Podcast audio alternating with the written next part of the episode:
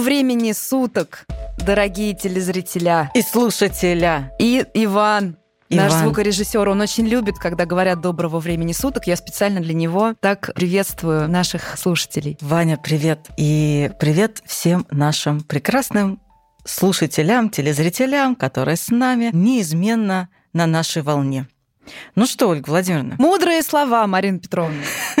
мудрые слова. А ты прям в таком хорошем сегодня, основательном Настроение? настроении, в таком решительном настроении. А когда я в другом? Да по-всякому бывало. По-всякому. Так почему вы такие мудрости сегодня изрекаете, Марина Петровна? Ибо тема сегодня глубокая, мудрая. Ну, наконец-то у нас глубокая тема, наконец-то. Да, конечно, до этого-то вообще только тили-тили, трали-вали и все дела. А сегодня поговорим о высоком, о серьезном сразу. Надо серьезно, да? Надо серьёзно, да, хорошо. конечно, Да, ну. извините, дорогие слушатели, у нас сегодня серьезная Очень тема. серьезная Поэтому тема. никаких шуток вы не ожидайте. И сами тоже, пожалуйста, серьезными темами не шутите. То есть будете слушать наш выпуск сегодняшний, пожалуйста, Не сделайте, хихикайте. да, не хихикайте, Сделайте сделайте, серьёзное серьезное лицо. лицо. Это важно. Это важно, дабы внять и открыть все порталы для восприятия всей мудрости, которая сегодня польется из наших глубин. Перебор, Марин, перебор. Ладно, перебор, всё, немножко давай. перебор. Хорошо, дорогие слушатели, пожалуйста, вот свои серьезные лица, которыми вы будете слушать и смотреть наш подкаст, вы сфотографируйте, пришлите, выложите в Инстаграме в запрещенной в России организации, соцсети, Мгм. что это. И нас отметьте, да, и мы просто должны проверить, с каким лицом вы слушаете подкаст, убедиться, что все в порядке. Сегодня будем говорить об архетипе мудреца, и не только. И не только. И не только, потому что архетип мудреца — это один аспект, но есть же его и, хотел сказать, противоположный Нет, аспект. это- нет, это не противоположно, это скорее просто аспект архетипа, да, будем говорить о таком аспекте архетипа, который называется раненый целитель. Почему нас это заинтересовало? Потому что это очень сильно связано с психотерапией. Да, а я-то хотела как раз это, как обычно, откуда бралась земля русская. Мы говорили уже про три архетипа. Я как раз хотела сделать подводочку про то, что у нас есть два таких самых больших архетипа. Это Небесный Отец и Хтоническая Мать, Дух и Материя. Это две глыбины, от которых начинают потом образовываться в разных аспектах другие архетипы. И вот мудрец, архетип мудреца и архетип раненого целителя, это, конечно, у нас скорее такое отпочковывание Отцовское. отцовского архетипа. Да, это уже выделяется более локально от отцовского архетипа. И у мудреца я думаю, что, как и у раненого целителя, есть как свой позитивный аспект. Я вон о чем хотела сказать. Как у любого Как у архетипа. любого. Это база, да, помните, мы вам говорили в прошлых выпусках, база, что у архетипа есть ядро и есть два полюса всегда, да, есть позитивный полюс и негативный полюс. Да, ну, собственно, здесь тоже. Поэтому ваше домашнее задание придумать, какой, например, противоположный полюс будет у мудреца. Подожди, я дала уже домашнее задание. Это второе получается? Конечно. Хорошо, у вас два домашних Сегодня задания. серьезная встреча. Да, да, в этом выпуске у вас два домашних задания. Пока не сделаете все, следующий выпуск не выйдет. Аминь. Я серьезно. А, ну вот сегодня Ольга Владимировна очень серьезно настроена. Вы бы видели серьезное лицо Ольги Владимировны сегодня. Это же прям мудрец в своем воплощении. А у меня его противоположность сегодня, по всей видимости. А какая противоположность у мудреца Марина Петровна? А, ну то есть ты сейчас дала задание, да? Очень И хорошо, И пожалуйста. сама ответила. Все как обычно. Я вот надеялась, что ты не расколешься, ну ладно. Ну ладно, можно запипикать. А, кстати, да, давайте запипикаем. Точно, пипикаем. Так вот, что нам важно Я сказать? думаю, что наш звукорежиссер Иван выкинул наш выпуск просто уже в помойку после того, как мы начали его со слов доброго времени суток, и ничего нам никто запипикивать не будет. Так что, ну ладно, может быть, будет. Ну, посмотрим. Он запипикает пойдет. доброго времени суток. Я думаю, что он И нас запипикает. запипикает. Да.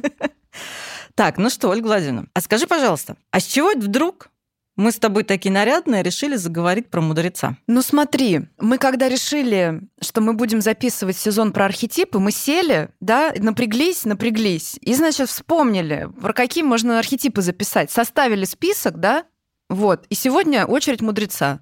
Вот поэтому. А, да? Да. А я думала, что это логическое продолжение Мы не так давно, помнишь, рассказывали про архетип отца? Вот недавно, выпуск назад. Один назад. Не в прошлом, а в позапрошлом. В позапрошлом. Мы рассказали про архетип отца. Мы да. говорили про архетип отца, и мы там упоминали, что архетип отца в том числе, да, он, конечно, границы, правила, время, в том числе он связан с некой мудростью и логосом, угу. введением сознания. Как бы мудрец это next level – это уже следующий уровень.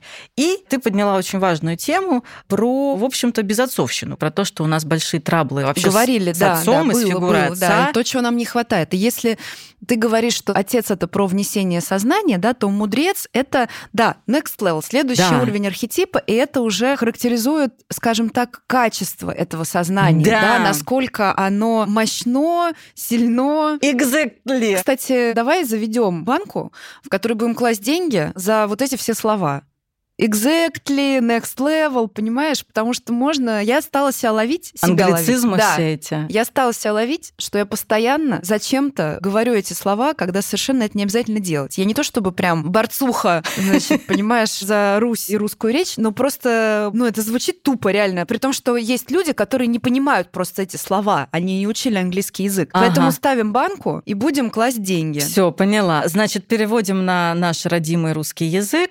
Архетип старца, мудреца в данном случае, это, конечно, более уже усложненное. Усложненное, а, точно. Это более усложненное, и это, конечно же, уже характеризует, как Ольга Владимировна сказала, качество сознания, да, которое проходит определенный путь. То есть это сознание, которое проходит у нас. Созревшее Созре... такое, да? да? Созревшее вот. сознание. Потому что мудрец у нас еще, наверное, ассоциируется со словом зрелость. Да? Угу. Мудрый человек – это зрелый человек. Человек незрелый, инфантильный, он мудрым быть не может. Ему негде взять, там нет глубины. Да, и это зрелость и качественная, и количественная, потому что невозможно родиться и стать зрелым. Возможно родиться, пройти определенный путь. О, путь, да, точно. Угу. Наработать опыт, сшибать коленки периодически, делать ошибки. И это дает нам другое качество видение, сознание, восприятие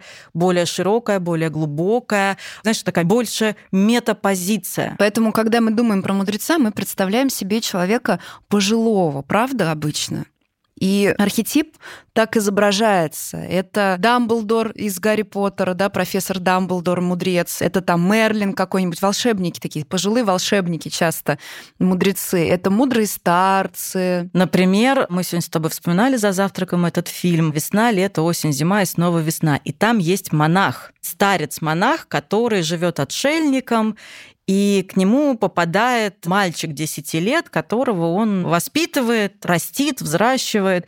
И мы там видим как раз-таки, как этот путь проходит, и как он потом закольцовывается и становится наш мальчик тоже мудрецом. Один уходит, другой становится. То есть мы всегда видим мудреца как уже такого хорошо пожившего эту жизнь, воспринявшего, восприявшего. Это не значит, что мы мудрыми становимся, там, не знаю, ко второй половине жизни и дальше. Это вовсе не означает. Ну, в первой половине жизни мудрости обычно... Ноль. Да, но ты хочешь сказать, что возраст сам по себе да. не гарантирует мудрость. Не Можно гарантирует. дожить до 80 лет и быть абсолютным дураком. Да, опять-таки же... Это про путь. Ты сказала это очень важно. Это про путь и про опыт. Вот что дает мудрость и то, как мы с этим обходимся. А сам по себе физический возраст мудрость не дает. Было бы удобно, конечно, но, к сожалению. Но, увы. И про это тоже важно помнить, о том, что на этом пути у нас есть уроки или задачи развития, как минимум это задачи развития, жизненные уроки, посылы, письма нашей самости, которая тоже стремится реализоваться. И если мы эти уроки, эти задачи не решаем, то этот архетип, скорее всего, будет спать. Если мы остаемся на стороне он тоже нужен, он тоже нужен. Но если это только один будет, то до мудрого старца нам, конечно, и вовсе не добраться.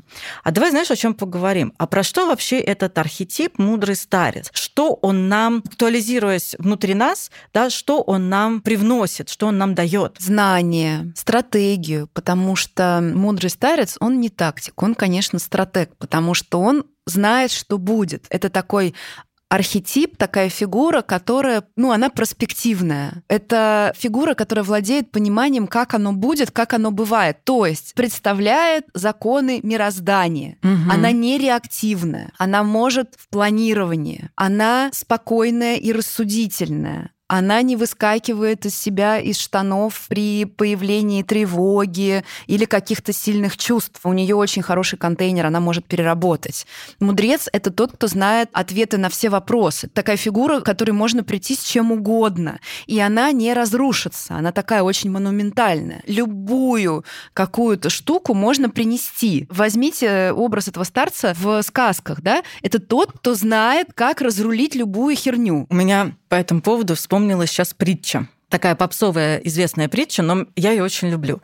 Когда молодая пара это как раз к мудрецу. Молодая пара узнала, что у них там где-то живет старый мудрец, который знает ответы на все вопросы, который обладает прозорливостью и так далее и тому подобное. И они решили его проверить. Они говорят, давай мы поймаем бабочку, возьмем ее в ладошку, но не сильно сожмем. Придем к мудрецу и спросим его: Мудрец, мудрец, скажи, пожалуйста, а вот бабочка, которая в моей ладошке, она живая или мертвая? И если он скажет живая, то мы ее чуть сожмем, и она будет мертвой. Если он скажет мертвая, то мы ее отпустим. И вот они, значит, ловят бабочку, приходят к мудрецу и говорят, мудрец, мудрец, что у нас в руке? Он говорит, бабочка. Хорошо, а бабочка живая или мертвая? На что он им отвечает, все в ваших руках. О, и это еще один аспект. Он никогда не говорит прямо и не дает директив на самом деле. Это такой архетип, который активирует собственную внутреннюю аналитическую работу. Да, и то, что мы в частности проходим в нашей психотерапии, и один из заветов аналитической психотерапии, он заключается в том, что я здесь не для того, чтобы быть мудрецом для тебя, я здесь для того, чтобы помочь тебе увидеть, услышать, взрастить мудреца внутри себя. Буквально мы это читаем как актуализировать, активировать этот архетип, который, который присутствует безусловно, и контакт с которым мы в силу разных обстоятельств, волю и судеб можем либо не иметь, либо терять. Ну, знаешь, бывает так, что человек живет, живет, ему один урок, ему второй урок, ему пятый урок, уже по башке ему дали, а он все трепыхается, как это, попрыгуня стрекоза, да, которая лето красное пропел. И вот как раз-таки вот такая инфантильность, излишняя, может быть, инфантильность, которая уже не соответствует возрасту, статусу. Это даже не про то, что там, не знаю, человек бегает, прыгает, не знаю, там, в коротких штанишках. Это про некоторое отношение к себе, к жизни. Так, а какая мысль-то была? Да, да какая разница? Давай, продолжай. Красиво, красиво поешь. Да, это говорит о том, что, скорее всего, от этого контакта его нет, его не присутствует. Я понимаю, потому что это может очень пугать. Нам же всем, на самом деле, большинству из нас хочется быть всегда молодыми, веселыми, задорными и оставаться в определенной паре. Ну, вот это юность, молодость, когда беззаботность, безответственность, когда нет полутонов, когда нет вот этой ответственности за собственную жизнь как минимум.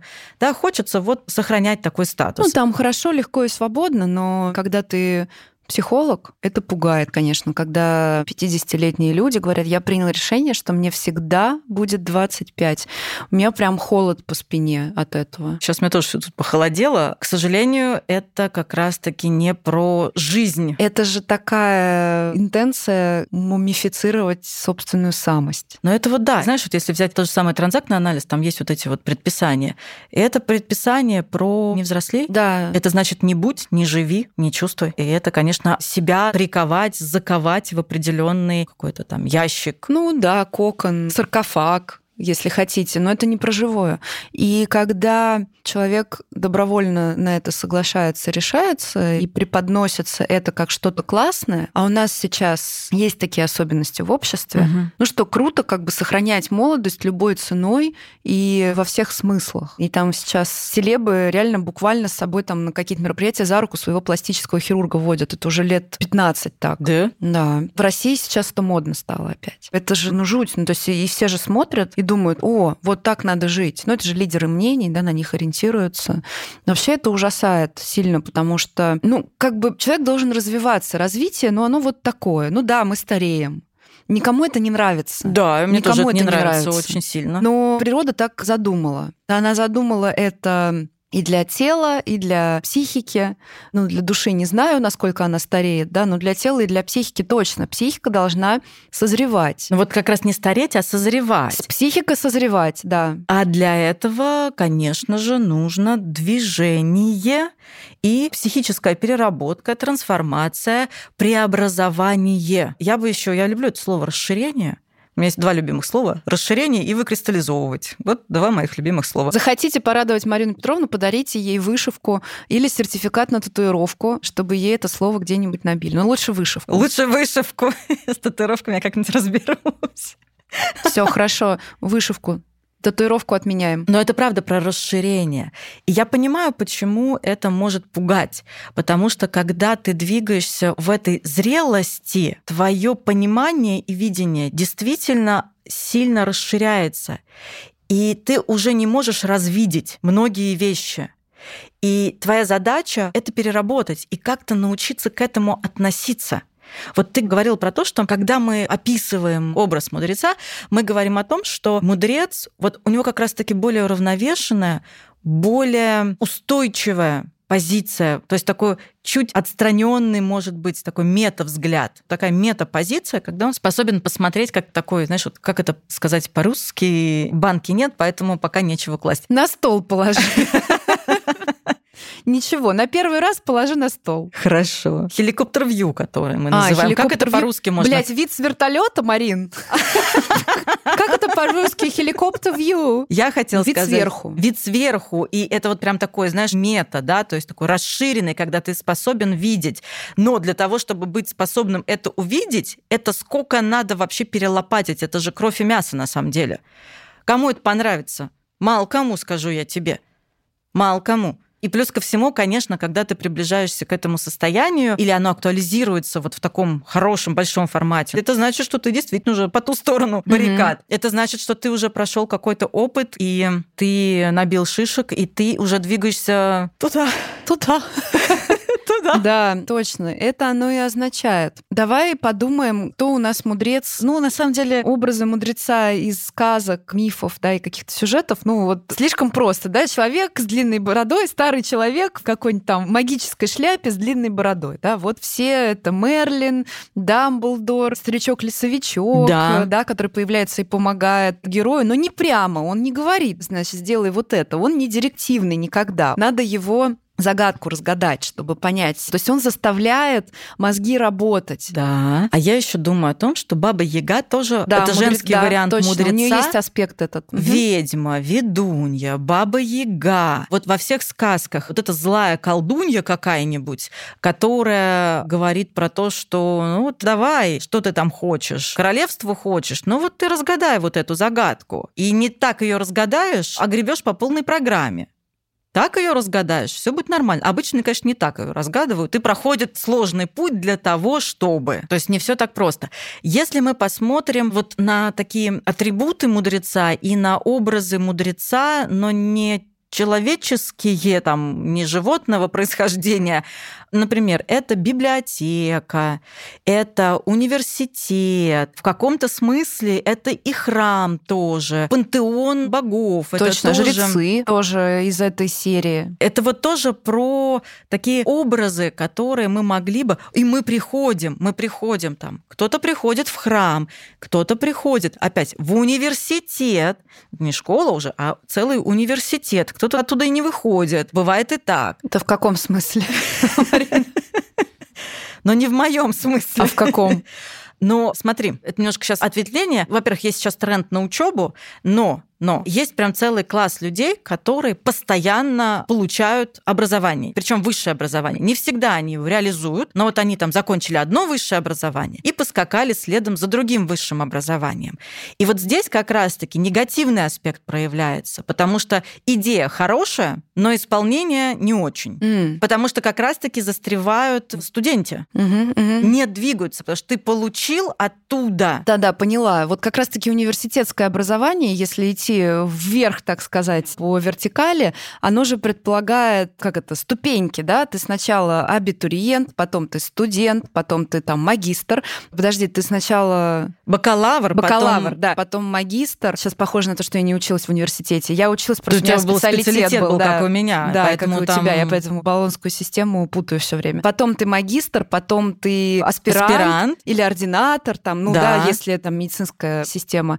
Там, кстати, по-моему, до сих пор специалитет. Потом ты, допустим, аспирант, да, потом ты младший научный сотрудник, да. ну и так далее, и так далее. И наверху доцент. ты профессор, доцент, да. И вот она, это лесенка, по которой ты идешь. Символ мудреца еще это такой астроном, который сидит в башне, или алхимик, да. да, который сидит в башне. И тогда символически вот как раз ты в эту башню вот так вот поднимаешься. И когда ты оказываешься наверху, вот ты можешь смотреть уже в телескоп, ты уже понимаешь, что в нем показывают. Спасибо тебе за то, что ты это сказала, потому что сейчас я ставлю еще свои три копейки, мои гневные три давай, копейки, давай. потому что то, что я Говори наблюдаю скорее. сейчас, то, что я наблюдаю сейчас, например, у психологов есть идея, я сейчас на свои любимые лыжи, что ты очень быстро можешь стать психологом. Пипец, Марина Петровна поехала. Ну, конечно, на, на лыжах. я уже на лыжах поехала, блин. Давай. Есть идея, что ты можешь и должен очень быстро стать психологом и буквально сразу то есть ты там что-то поучился 15 минут, и буквально сразу ты уже имеешь право, потому что на психолога очень часто проецируют мудреца, и не зря, мы сейчас к этой теме еще вернемся, потому что это важный архетип для психолога, который действительно очень важно в себе прям напитывать, подпитывать и все время его поддерживать. Но сука, откуда-то есть эта гениальная в кавычках идея, что ты вот поучился 15 минут, и все и ты вот уже такой классный, и ты уже вот сейчас будешь тут направо-налево раздавать советы. Мы недавно разговаривали с нашим членом профессионального сообщества, небезызвестным тебе, и мы как раз-таки с ней разговаривали, а они сейчас делают круглый стол для начинающих специалистов. И я рассказывала про то, что там, какой у меня путь был, например, или сейчас там есть портал, что там приходится проходить. И мы с ней сошлись во мнении чтобы дойти до аналитика, попахать придется. И ты не, ты не можешь... Сори, я просто, у меня сейчас в голове... У нас просто вчера был шеринг еще нашей претренинговой программы, как раз перед началом Нового года, и у меня в голове весь этот юнгианский трек, который просто, на который иногда смотришь и думаешь, блядь, да зачем я то есть это еще 6 лет. И просто то, что ты мне рассказываешь про 15 минут, я такая... Ну, может, конечно, я чутка приукрасила про да 15 нет, минут. Ну, слушай, но ну, представление ну, ты, такое деле, имеется. Не, сильно ты приукрасила. Да не сильно, конечно. Вот говорю, чутка если. Но представление такое имеется, что это очень быстрый трек, и ты действительно сразу попадаешь вот в это качественное иное состояние и имеешь право чего-то там называться психотерапевтом. И действительно там заниматься не медицинской, например, психотерапией. Это за что я гоняю просто, прям гоняю, потому что у большинства вот этот вот трек, он действительно, вот если мы говорим про серьезное отношение к работе, про серьезное отношение к профессии, то этот трек большой. И начинаешь ты с подмастерья, когда ты в жопу ужаленный, много-много-много-много консультируешь, вот именно консультируешь даже, сталкиваешься со всяким трэшем, потому что есть представление, какое я сейчас за 15 минут стану красивым, нарядным, значит, в кресле сидящим почти Фрейдом, ну ладно, может быть, не таким симпатичным, как Фрейд, но тоже ничего, да, и преисполню, значит, благодать, и будут ко мне приходить люди, приносить свои денежки, а я им буду раздавать советы. Вот какой образ сейчас, к сожалению. И я это встречаю, лично я, так как я в системе образования много провожу времени, я встречаю этого много. А то, что надо пропахать и жопочки свои пошевелить, немало. Почему-то мы это упускаем. А это очень похоже на то, про что мы с тобой только что говорили. Про вот это вот водить с собой пластического хирурга. Да. Я себе просто отрежу или пришью. Ну, типа, не надо трудиться для того, чтобы получить какой-то результат. Не надо трудиться. Просто я себе отсюда откачаю, сюда закачаю и буду как с картинки. Похожая немножко история. Вот я буду красиво сидеть, а делать ничего не надо. Но прикол в том, что от этого удовлетворения не будет никогда. Ну, потому что человека делает не картинка, человека делает его путь как раз-таки. Вот да. оно, вот почему на эту башню надо подниматься, понимаете? И вы с нее ёбнетесь несколько раз, пока дойдете до верхнего этажа. Это обязательно. И с верхнего еще наебнется. Еще с верхнего, да. Уже когда кажется, что дошел, на, давай сначала начинай все. Это, ну, круто, так должно быть. Звучит не круто, хотя я понимаю. Есть же вот это перформанс. С лестницами. С лестницами. Да, Там же очень классно показано. Это танец, который называется «Успех нелинейный», и его исполняет танцон и хорео... Танцон. Танцон тоже. Его исполняет танцор и хореограф французский Иоанн Буржуа. Вот прям можете погуглить «Успех нелинейный». На Ютубе есть видео, оно так называется «Фантастический номер с лестницей и батутом». Вот прям, если не видели, посмотрите. Будет понятно, о чем мы говорим. Это буквально про то, как человек попадает в эту самую башню. Да. И небезызвестный фильм, который я сегодня упоминала уже, Ким Кидука «Весна, лето, осень, зима и снова весна», он этот путь тоже показывает. Когда вот этот десятилетний мальчик, спойлер сейчас будет, в конце он становится тем мудрецом и монахом, но пройдя определенный путь. И там есть прям некоторые такие моменты по сюжетной линии, когда он покидает это место, когда он совершает ошибки, и когда он возвращается после этих ошибок, и монах, который его воспитывал, у него появляется появляется там еще одно служение, и потом, когда он уже обратно возвращается, уже принимает этот, ну, условный сан свой мудреца, или там условный путь свой мудреца он принимает. Перед этим монах, которого воспитывал, совершает самосожжение, он возвращается, становится, и ему приносят мальчика на mm-hmm. воспитание. Mm-hmm. Ты говорил об этом, что у аналитиков это там невъебическая история. Да простят меня коллеги за слово невъебическое, но это так.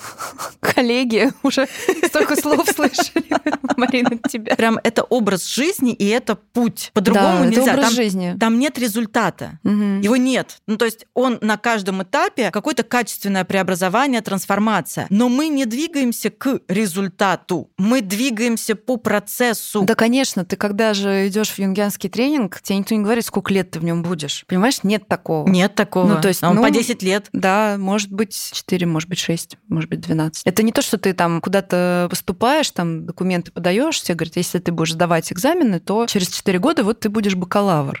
А здесь этого нет. Ну ладно, это юнгианство. Здесь действительно, чтобы попасть в эту историю, надо уже немножко с эго попрощаться, потому что невозможно иначе. Да, у меня есть мой пример, когда я зашла. Зашла только... и вышла. Зашла и вышла. И через полтора года я вышла. Но это прекрасно. Это очень хорошо, потому что иначе мы с тобой да, не встретились. это хорошая история. Да. И потом спустя несколько лет это не так, что там через 15 дней я обратно зашла. Нет, я через несколько лет вернулась чуть в другое, и случилось то, что случилось, и это продолжается, и это прекрасно. Угу. Мы уже начали говорить о том, что связан этот архетип с психотерапией. Марина Петровна объяснила немножко, почему, да, потому что психотерапевт, психотерапевт, на которого проецируется, безусловно, фигура мудреца, безусловно, конечно же, да, тем более... Мага-целителя, чародея. Мага-целителя, тем более на таких психотерапевтов, которые вот ведут блоги, подкасты, статьи пишут, участвуют где-то. Ну, типа, вот он из башни что-то там в рупор там кричит. Она проецируется, эта фигура, конечно же. И задача-то в психотерапии, чтобы она интроицировалась, чтобы вы своего внутреннего этого мудреца обнаружили. Как мы знаем, психотерапия — это про возвращение проекций, да, и задача этого мудреца как раз-таки обнаружить внутри. Я всегда говорю, не ходить 20 лет к психотерапевту и содержать его. Ну, то есть многие просто так это видят, да, что вот ваш психоанализ или там анализ, он такой долгий, потому что вот, ну да, к вам 30 лет человек ходит, да, значит, и вам зарплату платят. Такой задачи, конечно же, нет. Есть задача, чтобы эта фигура фигура интроицировалась, и вы дальше как бы тот голос, который вы привыкли слышать снаружи, вы его слышали изнутри. Но мы про это тоже уже говорили, да, и когда фигура во сне появляется, как раз-таки аналитика, он начинает сниться, это вот шажочек туда, да, немножко про то, что вот, ага, интроект появляется. Есть специальный аспект архетипа мудреца, который особенно связан с психотерапией. Мы его называем раненый целитель. Есть история про два разных подхода к лечению, скажем так. Они оба хорошие, да, один просто он более медицинский, медицинский, а второй он менее медицинский. Первый подход, он аполлонический, Аполлон, Асклепий, они вот, значит, про этот подход. Полечить. У меня есть то, чем я могу исцелить. Про такое вот более механическую историю, да, и медицина отчасти она про это, что, ну, то есть это правильно, да, что в ряде случаев вот нужна таблетка, вот она, да, я знаю, какая тебе таблетка нужна, на. Есть хиронический подход. И хиронический подход, почему он так называется, был кентавр, который назывался херон, да, это не от слова хера, если что. Марина Петровна тут что-то уже сидит хихикает, сейчас разорвет ее. Мне Ваня не разрешил угукать. А, он тебя, да? Поэтому я сижу молчу. Угу. Кстати, Филин это тоже мудрец, правда? Вот Филин это такая, да? Угу. Угу.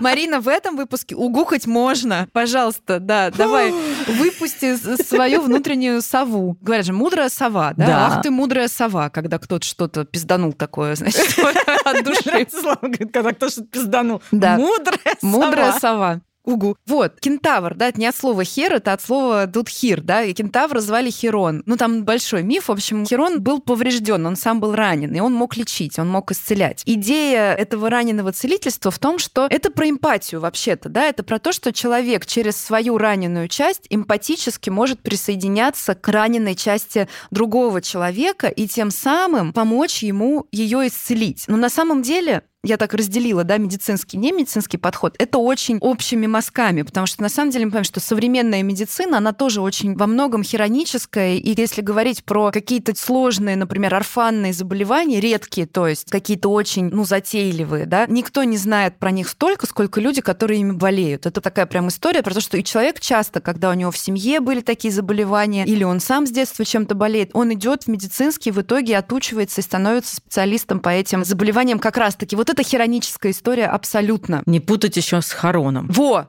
Точно. Я сижу, молчу, но держу в голове, не надо еще с Хароном путать. Да. С нашим э, С перевозчиком. перевозчиком. Из мира живых в мир мертвых, который в царство Аида, Аида, да. возил души на лодочке. Это другой персонаж, а здесь Хирон именно. Другой, да, здесь Херон это кентавр. Попа коня, лицо человека. Знаешь, когда рассказывают, да? Жиши, пиши через «и». Запомните поговорку, очень просто запомнить. Вот, хиронический подход. Попа коня, лицо человека.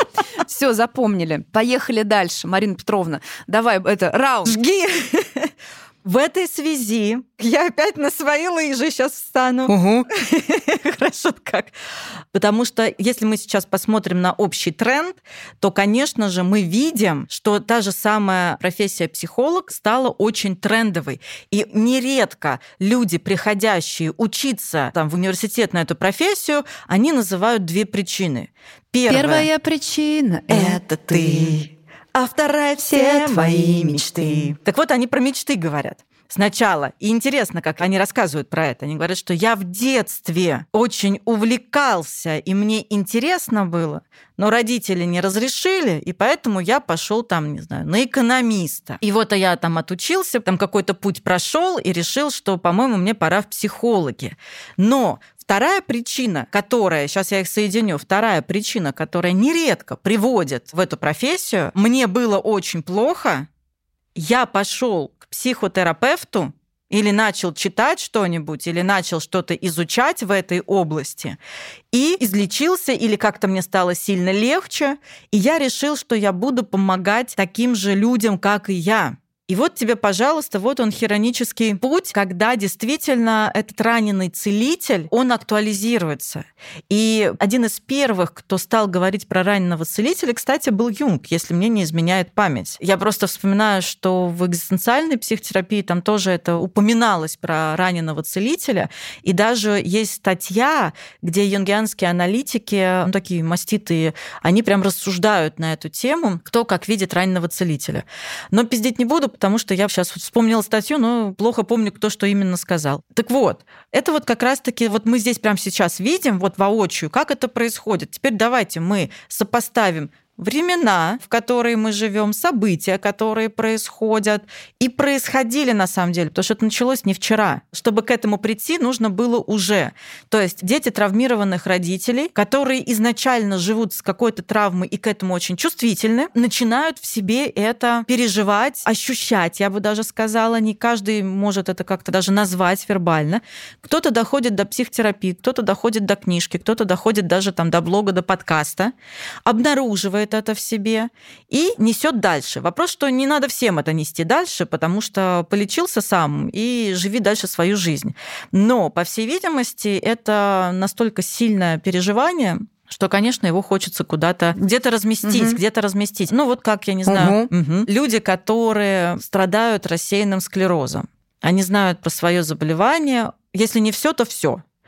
И они, как правило, создают какие-то форумы, сообщества, где они друг друга очень поддерживают и помогают. Ну, например, в них тоже этот раненый целитель, он тоже актуализируется, он активируется, активируется. как раз в этот момент, точно. Конечно, это не значит, что они излечились, тем более от рассеянного склероза это невозможно. Насколько, опять-таки же, я знаю. Но она сама по себе, это история целительная. Целительно, конечно, конечно. Потому что целитель это не всегда тот, кто излечивает, это тот, кто облегчает страдания часто, правда? Не все можно вылечить. Не все и не всегда, ну, есть реальность. Про нее нельзя забывать. И что я хотела еще сказать про раненого целителя, что нередко есть еще такая идея, фантазия, даже не у психотерапевтов или врачей, а вот у простых, ну, простых в смысле не занимающихся этой профессией. У этих простых людей.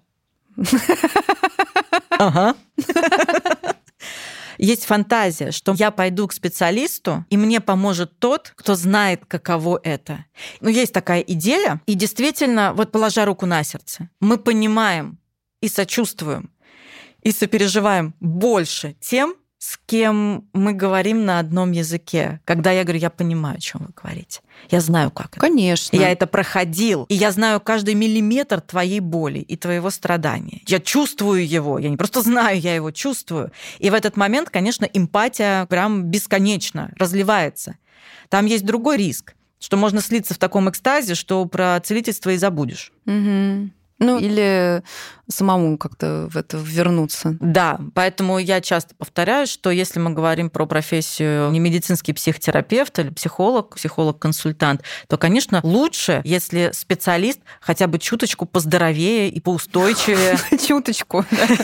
Но я... Это во-первых, а во-вторых, супервизии. Ольга Владимировна дело говорит, ну. что невозможно быть раненым целителем и преисполниться сострадания и при этом быть полезным, если у вас нет отражения адекватного, если у вас нет поддержки, если у вас нет каких-то столбиков, за которые можно удержаться, вот прям удержаться. Потому что когда мы говорим про раненого целителя, мы же еще говорим о том, что да, окей, я своей раненой частью присоединяюсь к раненой части другого человека, и, как я уже говорила, здесь есть риск. Здесь есть риск, что если я сам не крепкий, меня снесет. Меня первого, кстати, угу. снесет. И тогда это уже будет не процесс помощи другому человеку. Это будет процесс как бы выжить во всем этом. Это не значит, что мы от этого, там, если психотерапевт уже такой мудрый, ты от этого застрахован. Нет! Не застрахованы никогда, никто. Но наша задача всегда про это помнить. И в этом есть функция нашего сознания, профессиональной позиции. Кстати, я еще забыла упомянуть, что Херон был учеником Аполлона. Я сказала, да, что есть аполлонический подход и есть херонический. Они связаны, конечно же, между собой, да, но просто Херон не сохранился целым, да, его ранили стрелой, он был ранен. Вот, но он был учеником Аполлона. То есть что это значит? Что этот вариант вмещает в себя аполлоническая тоже, да, там просто есть вот этот нюанс.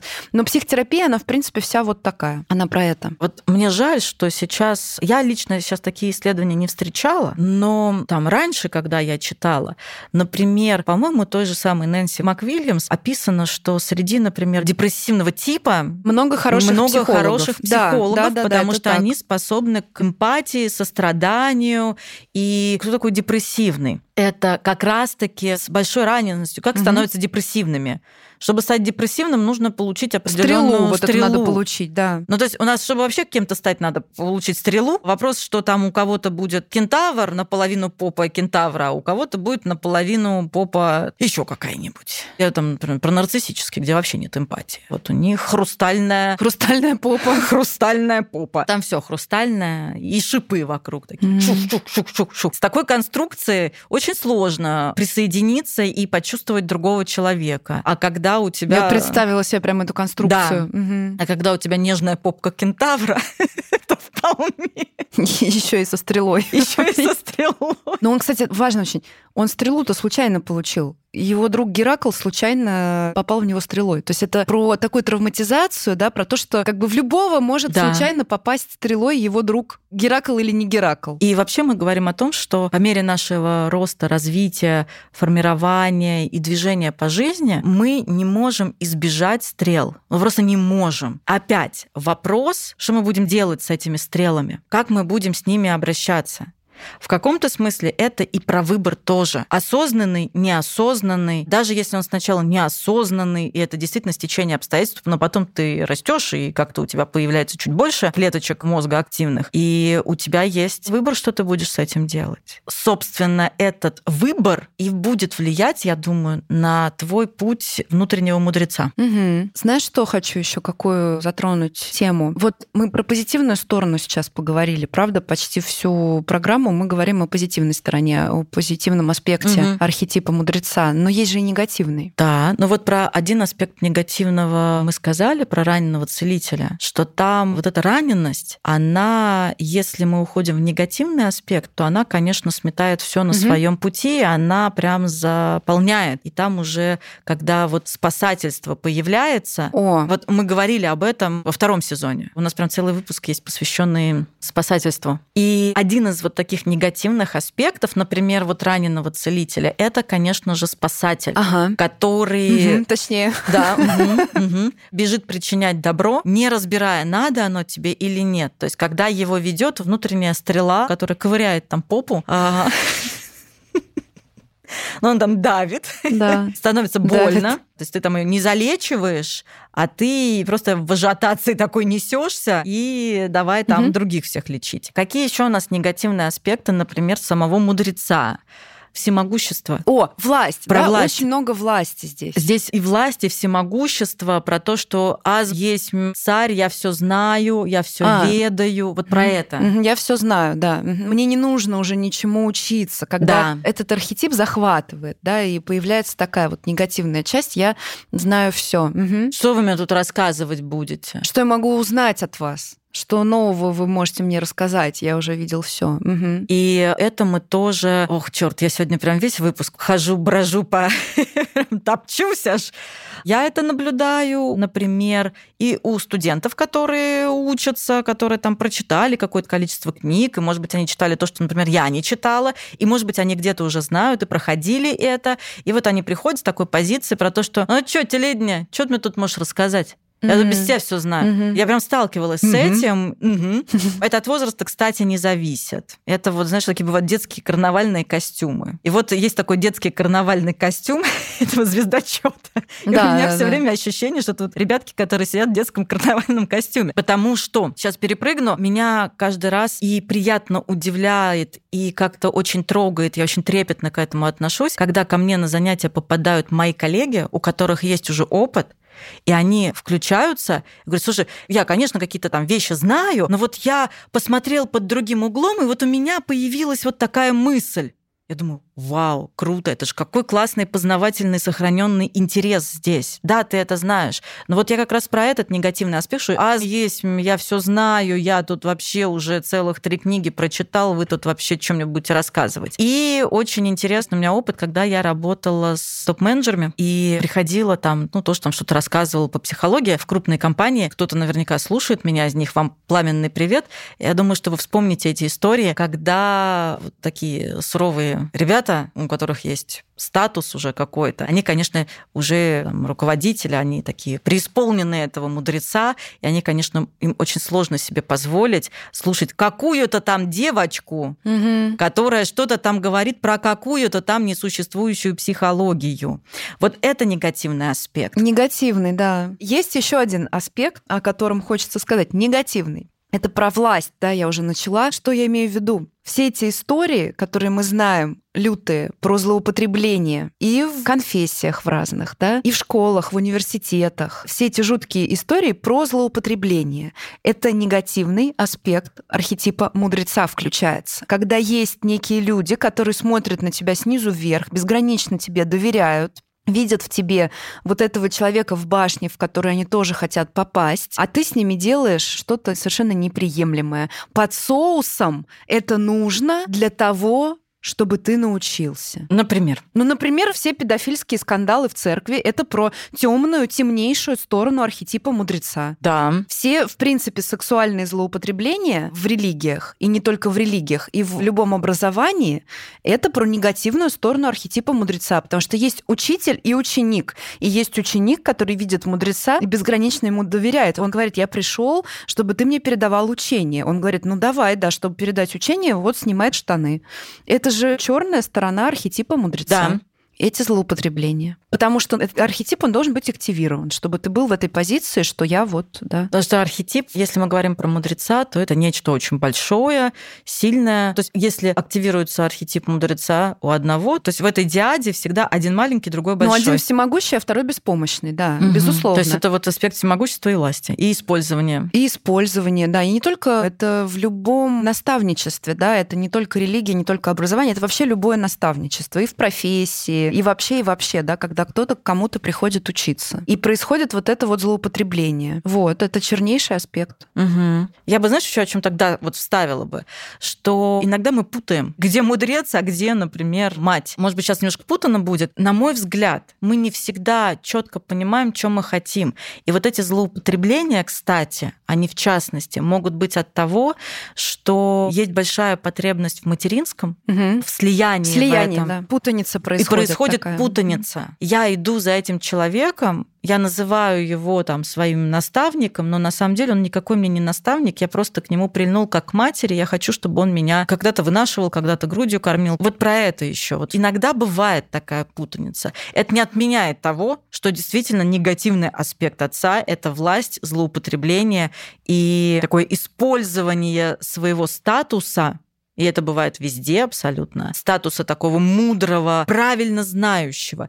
И еще один негативный аспект, хотя, мне кажется, я про него говорила. Вот один аспект — это я все знаю, а другой аспект тоже негативный — я знаю, как правильно. Mm. И только я только знаю, я как знаю, правильно. Как... О, точно. Угу. Только я знаю, как правильно. Только я имею право говорить, думать как надо, а О. ты ни хера не соображаешь, потому что ты подмастерье. И это классный, кстати, маячок, классный признак, что если вы кому-то идете, так сказать, под крыло в наставничество, и он вам говорит, только мой подход работает, вот только этот подход работает, ну, условно, работает только там психоанализ, а... А все остальное хуйня. Да, там, значит, КПТ хуйня, религия хуйня, философия хуйня, вот только это работает, да, вот даже время не трать вот это вот все, не ходи, не пробуй, да, только психоанализ тебя спасет. Это хороший признак, что не надо идти, наверное, к этому наставнику. Да. Потому что ничего хорошего вас там не ждет. Но чаще всего это негативный аспект Негативный. мудреца, нарциссический. Нарцисси... О, да, нарциссический аспект. Это вот такой очень нарциссический аспект. И опять-таки же мы сейчас это видим в нарциссическом пространстве социальных сетей, и не только в среде психологов, а вообще в любой среде маркетологи, SMM. Да все, что хочешь, там, хоть медицина. знаю, хоть медицина. Инфлирующее эго, да, и внутри, соответственно, этот полюс инфлирует. Внутри что у такого мудреца в кавычках? Полная неуверенность в том, что он делает, и он на самом деле, ну, очень сильно сомневается и боится, что если вы пойдете в какой-то другой подход, то вы там и останетесь, и вообще. Вот оно, вот она, эта штука с мудрецом. Если это сбалансированный, здоровый вариант архетипа мудреца, конечно, иди куда хочешь, потому что, во-первых, везде есть истина, и неважно, в какую посуду налито вино, это то же самое вино, и нужно искать то, что подходит тебе, во-первых. Во-вторых, ну я-то уверен в том, что я делаю, да, ну если тебе нужно проверить, да пожалуйста. И в позитивном аспекте у нас все таки сохраняется это переживание возможностей и ограничений. Угу. Я понимаю свои возможности, но я и вижу свои ограничения. Обязательно. Вот это хороший маячок. То, о чем ты говорил, это красный флаг, а это зеленый свет светофора, что вы можете и сюда, и сюда, и сюда. Главное, где вам полезно. Вы можете в эзотерику пойти. Если это ваш путь, и если для вас это действительно, вас это в большей степени исцеляет, а не разрушает, и для вас это действительно полезно, то хоть как. Главное, что вы не вредите самому себе, нет угрозы жизни и здоровью своей, не делаете угрозу жизни и здоровью для других людей, не используете их сексуально, не крадете у них денег, не обижаете животных, пожилых людей, детей и вообще других людей. Все, вот оно, вот главное правило. Для меня, по крайней мере, точно. А дальше вы можете пойти в религию, вы можете пойти изучать другую религию, не в контексте которой вы родились. И это тоже ваш путь, это тоже путь вашего мудреца. Во как. Точно, точно, да. Только так это работает, потому что православные священники, которые говорят у буддистов на их танках, там же демоны нарисованы, это демоническая религия. Просто я знаю прям буквально эти случаи, они говорят, они же сатане поклоняются, у них демоны нарисованы, потому что там есть гневные божества, которые изображаются на танках, картины такие. Разберем этот кейс, да, это про что? Это про то, что человек не понимает, что происходит, он не понимает сам. То есть это псевдомудрец, скажем да. так, но он использует именно что внешнюю оболочку этого архетипа. Он с бородой и в рясе. И все. Вот она темная часть. Можно я расскажу историю компрометирующую? Как-то. Компрометирующую кого? Не меня. Кого, меня? Ну, давай тогда. Ну, просто не знаю, насколько это этично. У меня просто было наблюдение одно в жизни, когда я общалась с человеком, который себя позиционировал как большой мудрец, священнослужитель, традиции, ценности, все, все, все, все, все, все, все. И, конечно, рядом с таким я чувствовала себя немножко такой, думаю, я, конечно, какая-то странненькая, там, психологией увлекаюсь, и это, и то. О, а где есть вот это нарциссическое, там всегда, всегда. будет вот это чувство обесценивания себя. Да. Когда на ровном месте ты понимаешь, что знаешь да. свои достоинства, свои недостатки, свои ценности понимаешь, и вдруг ты рядом с кем-то чувствуешь, что тебя просто скукоживает. Скукоживает. Мы, кстати, с тобой это обсуждали, помнишь? Угу. Это прям вот та самая тема. Да. И Какое-то время проходит, и я там ехала по делам и зашла в кафе выпить кофе. А такое кафе, знаешь, неприметное, оно такое было в полуподвальном помещении, и такое было не очень яркое, то есть не вот это вот. И в этом кафе я захожу пить кофе, сижу в уголке, и вот так вот головушку свою поворачиваю, а этот человек сидит, зажимает молодуху прямо напротив меня. Я такая, ну, пути Господни неисповедимы. Неисповедимы, да. Видимо, у него тоже какой-то свой путь, подумала я, но тогда вот у меня это как-то прям... А он транслировал такой, значит, да, да, святости. Да. Ну вот часто, когда есть такая какая-то мощная трансляция, вот какой-то перегиб, то, да. ребята, там что-то точно есть. А я прям, я помню это ощущение, думаю, господи, я прям какая-то неправильная, какая-то вот грешно живу, понимаешь? Тут еще и венца выпиваю иногда. Да. Вообще. Ну ты кошмарин. Кошмар. Да. А потом, когда я это увидела, такая, ух, пути Господни неисповедимы. Но он тебя узнал? А-а. Сделал вид, что... Может, сделал вид, что не узнал, но я там недолго была. Я такая, ху-ху. Я не стала подходить. кофе побыстрее. Я же тоже не стала подходить, ну что я буду разоблачать Да, такая картина сильное напряжение вызывает. Это сложно выдерживать, да, понимаю. Вот. Вот оно, крушение. А как полезно бывает вот это крушение кумиров, да? Крушение кумиров, в каком-нибудь Причем оно именно полезно бывает. Полезно. Потому что иногда это полезно про то, что это живой человек, и с ним можно нормально общаться. И тогда-то и получается это взаимодействие, и ты получаешь от него что-то действительно для тебя важное. А иногда полезно в том плане, что вот это крушение идеала, и ты видишь, что не на ту поляну ориентировался. Угу. Что, в общем, действительно здесь тебе не по пути. Но тут, знаешь, Оля, еще мы, конечно, с тобой достаточно категорично все-таки про это говорим. Конечно, очень много нюансов. Всегда этих нюансов много с обеих сторон. И когда есть вот эта диада, не побоюсь этого слова, это правда. там не только много про мудреца, там еще много и про вот этого ученика, ну, условно назовем Конечно. его. Там еще и про него очень много.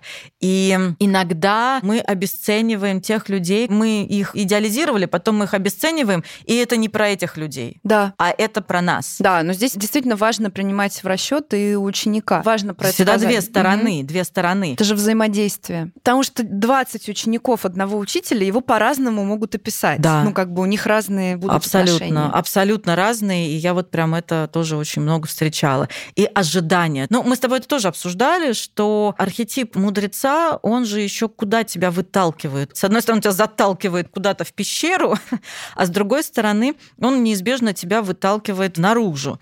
И на тебя, конечно, начинает сыпаться очень много проекций. Точно. Потому что он собиратель большого количества проекций. Даже не про психотерапию я говорю, а вот человек, который, например, прошел какое-то тяжелое в жизни испытание. Он его прошел, он выжил. Очевидно, что если он выжил, то вот этот опыт, он переварился, он переработался, и этот внутренний мудрец, он тоже активировался. И он приходит там куда-то, и про него какая-то информация распространяется, и все, на него полетели проекции уже. Прям мгновенно, что ну этот-то понятно, он-то вон что прожил.